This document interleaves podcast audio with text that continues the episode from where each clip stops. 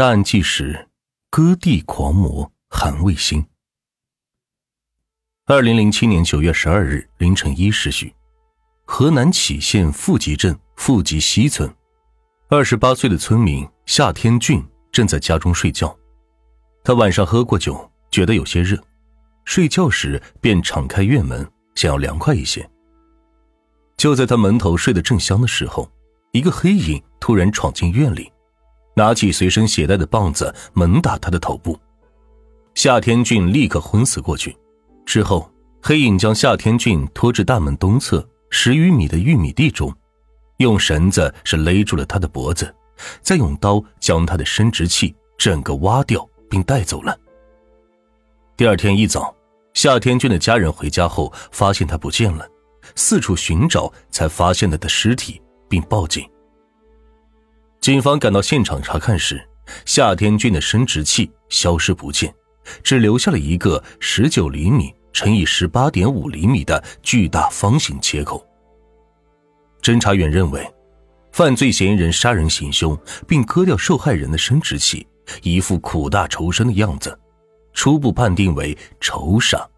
于是，他们制定了。立足富集西村，由现场向周围辐射，逐步深入的侦破思路，进行地毯式的摸排。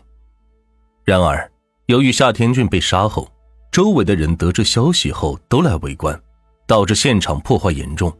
专案组没有提取到任何有价值的痕迹和物证。只不过在分析案情时，一位老侦查员联想到，在一九九九年六月二十一日夜晚。杞县富集道五班职工赵某在院里睡觉时被人打昏，生殖器也被整个挖走。赵某被送到医院抢救，活了下来，却成了别人眼中的中性人。当时由于侦查能力有限，案件没有破。现在将两起案件对比，发现凶手打击受害人的部位都是头部，都是用绳子勒住脖子，再用刀割走生殖器。而更加令人吃惊的还在后面。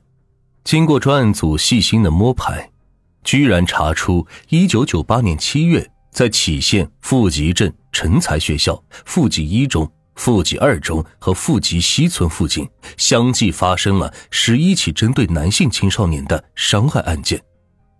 尤其是一九九八年九月十二日，十五岁的富集二中学生吴某被人用麻袋套住，弄到校外。用绳子是勒住脖子，之后更是被嫌疑人击奸。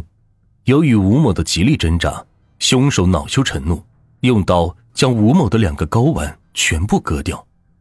这些案件中的受害人大多碍于面子没有报案，现在有的在外面打工，有的已经成家立业。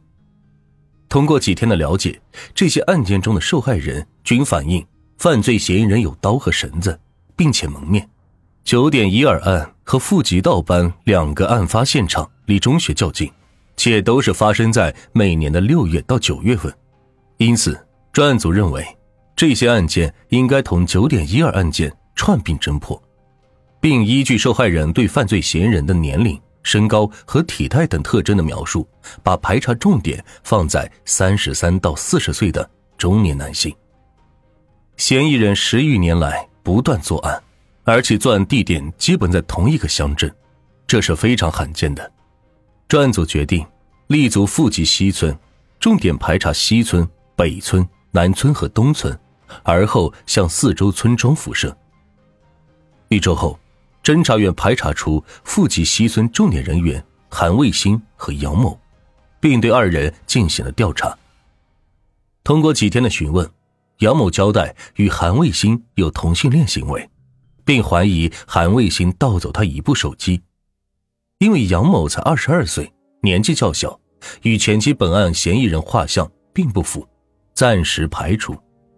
而另外一个嫌疑人韩卫星则有明显的嫌疑，此人绰号韩老五，三十七岁，多个条件与嫌疑人画像吻合，但由于专案组没有直接的证据，几次传讯都没有结果。九月二十日。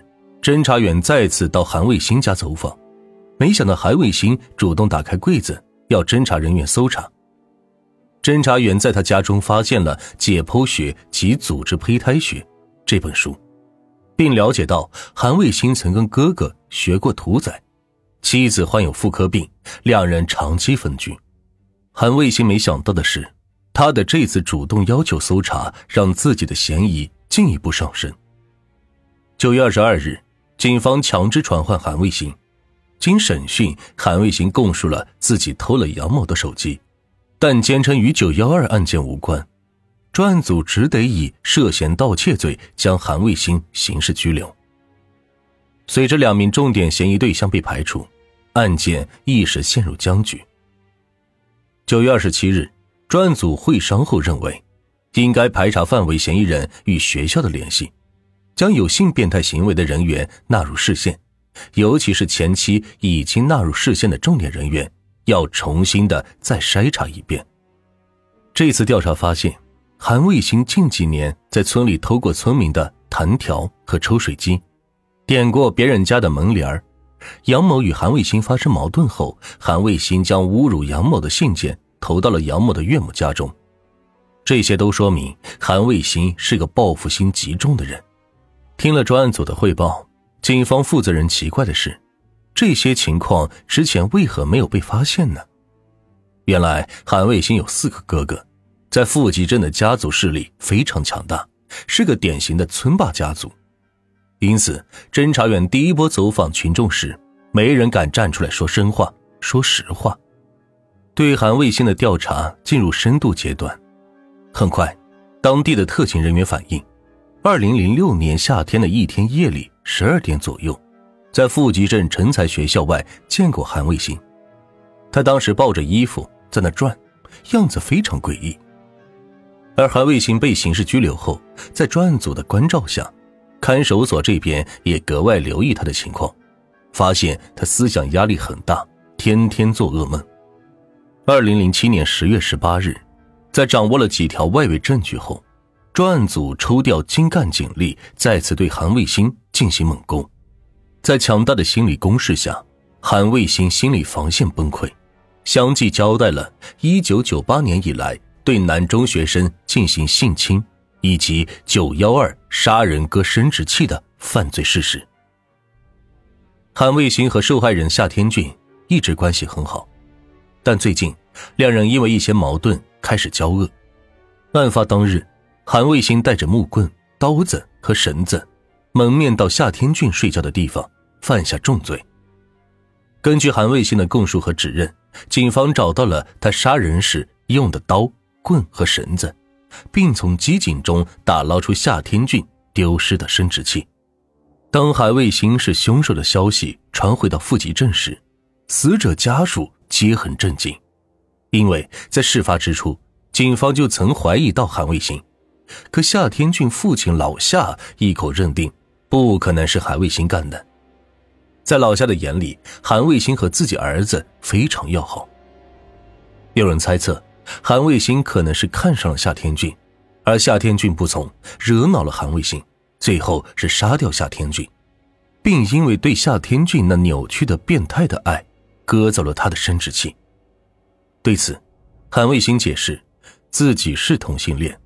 他割男性生殖器是因为喜欢，平时他用盐把生殖器处理保存起来，没事的时候拿出来把玩最后分身太紧，他才把割掉的生殖器扔到了西村的机井里。韩卫星承认自己是同性恋的这个消息，在韩卫星的妻子阿美听来不亚于晴天霹雳。他开始的时候坚决不信，但回忆起韩卫星的种种古怪。阿美也是渐渐怀疑起来，在阿美的记忆里，他好出风头，好开玩笑。韩卫西经常跟村里的妇女打打闹闹，开尽了玩笑。最让阿美不能容忍的是，韩卫星老是偷偷涂口红。有一次，韩卫星跟一个朋友去走亲戚，偷偷涂上了口红，阿美把他是狠狠的骂了一顿，因为想着他平时喜欢开玩笑，阿美把这事也是当成了玩笑。骂了一顿就过去了。两人在汕头打工时，一天晚上，阿美上夜班，半夜突然回家拿东西，再次发现韩卫星在家里坐着，嘴唇上涂着一层厚厚的口红。因为各种怪癖，阿美多次跟韩卫星吵架，以至于大打出手，甚至是闹过离婚。生气的时候，阿美多次挖苦韩卫星：“你这中国难找、世界难寻的怪脾气，到底是哪儿来的？”而韩卫星的回答总是：“我的怪脾气，别说你不知道，就连我爹娘我自己都不知道是咋回事。”一个让阿美最不能理解的细节是，韩卫星跟自己长期分床睡。在阿美的记忆里，丈夫从来就没有跟自己好好睡过觉，即使有夫妻生活，他也是做完就走。这些反常的现象，现在让阿美后悔不已。如果当时知道他有问题，找医生治治，说不定不会出这事儿了。韩卫星只上到了小学四年级就辍学了，但他好看书。他有一个本家爷爷，现在已经去世，是当地的一个中医。在爷爷的影响下，他很喜欢医学类的书籍，有时候还给人下偏方。一直以来，阿美都认为那是韩卫星的个人爱好，甚至认为韩卫星看医书是为了给他治病。因为看了很多医书后，韩卫星还针对妻子的妇科病自己开过药。但案件曝光后，韩卫星的朋友们推测，他或许早就对自己的性取向有所疑问。想在医书中找到原因和破解的方法。他走路怪轻的，说话也是轻声细语的。对于韩卫星的印象，他的亲朋好友几乎都有这样的评价。韩卫星喜欢唱歌，更喜欢唱戏，学起女人腔来是非常的像。韩卫星的大哥今年五十六岁，比韩卫星大了将近二十岁。他回忆道。韩卫星十几岁的时候，到一个戏班子跟着学了一年多的唱戏，后来不知道什么原因回到了家里。那个时候，韩卫星跟父母在一起住，也就是从那个时候起，他开始喜欢带邻居家的孩子回家玩，好多孩子都喜欢他，还经常在他家过夜。一位当地戏班跑龙套的群众称，在一些草台班子里容易发生性侵犯，包括同性性侵犯。而韩卫星的学习生涯，如果遭遇到了同性性侵犯，也不是没有可能。加上韩卫星当时正值青春期，如果被性侵犯，可能扭曲他的性取向。这是一个同性恋者在无知的状态下压抑愤怒，没有出口，结果以一种非常残忍的方式释放出来，给自己和他人带来了难以挽回的悲剧。韩卫星小时候受过性侵犯，从而。青春期性取向扭曲，如果当时能有良好的心理疏导，他可能不会变成同性恋。即使变成同性恋，他规范约束自己的行为，也不会导致后来的悲剧。